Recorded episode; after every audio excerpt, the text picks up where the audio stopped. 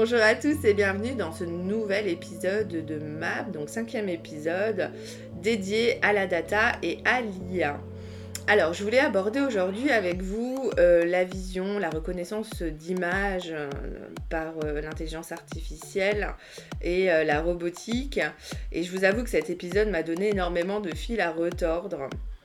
Et je vais laisser ces questions de, de côté et me reconcentrer sur le marketing.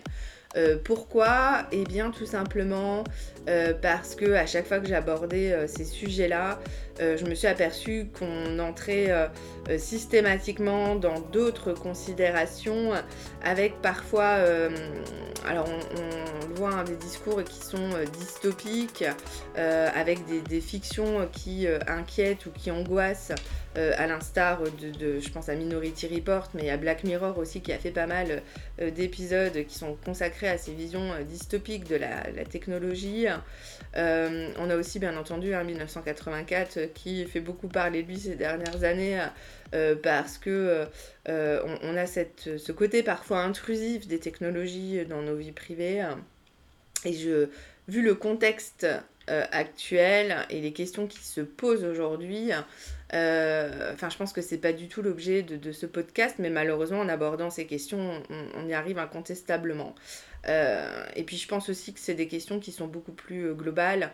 Euh, L'Europe est en train de, mettre en place une législation par rapport à l'éthique et par rapport à l'IA. c'est une question aussi de, compétitivité, hein, puisque pendant que nous on légifère, d'autres puissances, entre guillemets, se, posent beaucoup moins de questions et agissent.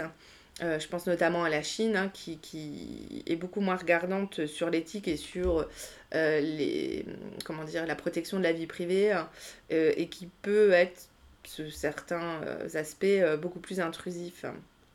Donc tout cela, ce sont des sujets que, que, que, je vais laisser aux autres, puisque je ne suis pas du tout experte en politique ou en économie.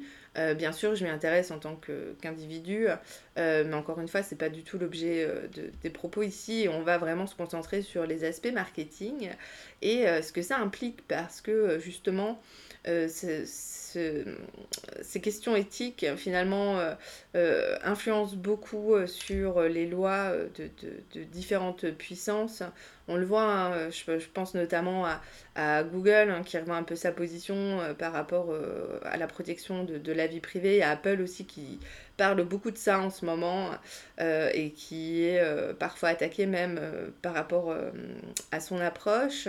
donc voilà, on va parler marketing et ça sera déjà pas mal. Allez, je vous propose de commencer tout de suite. L'approche collaborative. Alors, par rapport aux propos de l'introduction, ce qu'on peut euh, observer euh, d'un point de vue euh, macro, c'est cette difficulté qu'ont certaines entreprises à collecter suffisamment de data pour pouvoir faire la différence, tirer de la pertinence de l'intelligence artificielle et pouvoir l'exploiter tout simplement convenablement. Alors ce déficit de data est bien souvent contrecarré euh, par euh, une approche collective. Et on le voit de plus en plus souvent. Euh, des entreprises, alors soit d'un même secteur, décident de s'unir et de mettre en commun leurs données pour pouvoir exploiter de l'intelligence artificielle, de l'intelligence et du coup proposer des nouveaux services ou des nouvelles solutions qui matchent vraiment avec les attentes du public aujourd'hui. Soit, euh, et là je pense à Renault par exemple, euh, qui a créé euh, Software République avec d'autres acteurs de secteurs complémentaires.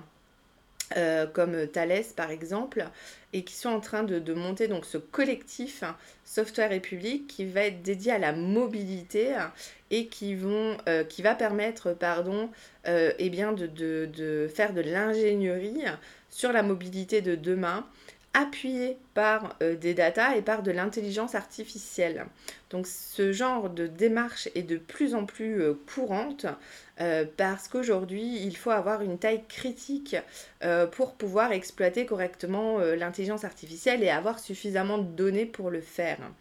Donc ces initiatives vont se multiplier encore hein, dans, dans, les mois et les années qui viennent Et en tout cas, elles vont permettre à ceux qui auront passé le pas eh bien, d'avoir une avance non négligeable sur leurs concurrents parce que elles ont passé des gaps qui sont de, de, plus en plus cruciaux dans les stratégies de demain.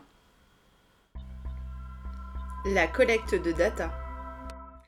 Alors on vient d'évoquer, hein, euh, comme je le disais, certaines entreprises ont décidé de capitaliser sur leurs propres données en les générant euh, par elles-mêmes.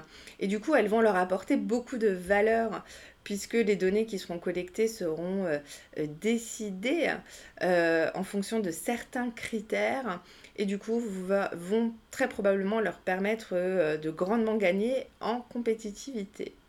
Euh, pour les entreprises qui décident d'entrer dans ce schéma euh, ou qui songent, il y a d'autres questions euh, qui émergent. C'est celle de la confiance des utilisateurs. On le répète assez régulièrement ici. beaucoup d'entreprises finalement en mettant en œuvre des, des dispositifs qui étaient trop répétitifs, voire intrusifs, finalement ont délété dans le temps euh, la confiance que euh, leur accordait euh, leur audience, leur public. Et du coup, ces entreprises-là, demain, lorsqu'elles vont vouloir collecter de la data et récupérer de la valeur capitalisée sur cette connaissance client, eh bien, vont avoir énormément de difficultés à collecter les données dans la mesure où finalement les utilisateurs ne, voudront pas leur céder parce qu'il y aura eu des abus par le passé. Alors c'est euh, des phénomènes qui sont euh, euh, assez complexes hein, parce que ça ne fait pas entrer en compte que l'aspect data, mais aussi l'image de l'entreprise. L'image qu'elle peut avoir auprès de, son public et malheureusement comme, comme, on l'évoque souvent, en utilisant, en abusant de certains dispositifs ou de mécaniques très très héroïstes, euh, finalement, euh, c'est toute l'image de l'entreprise qui s'est érodée.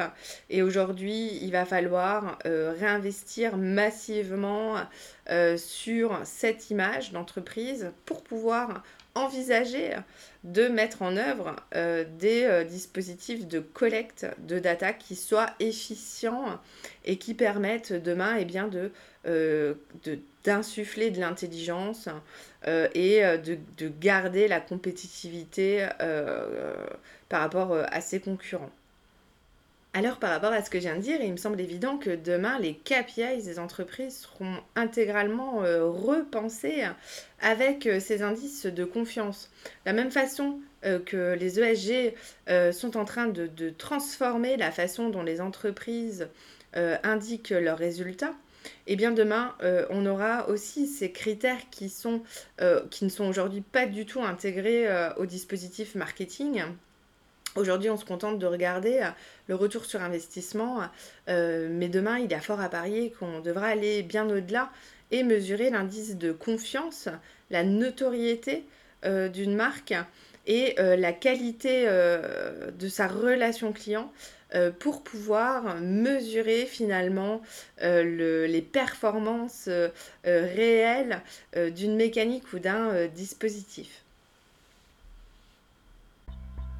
La relation client au cœur des enjeux.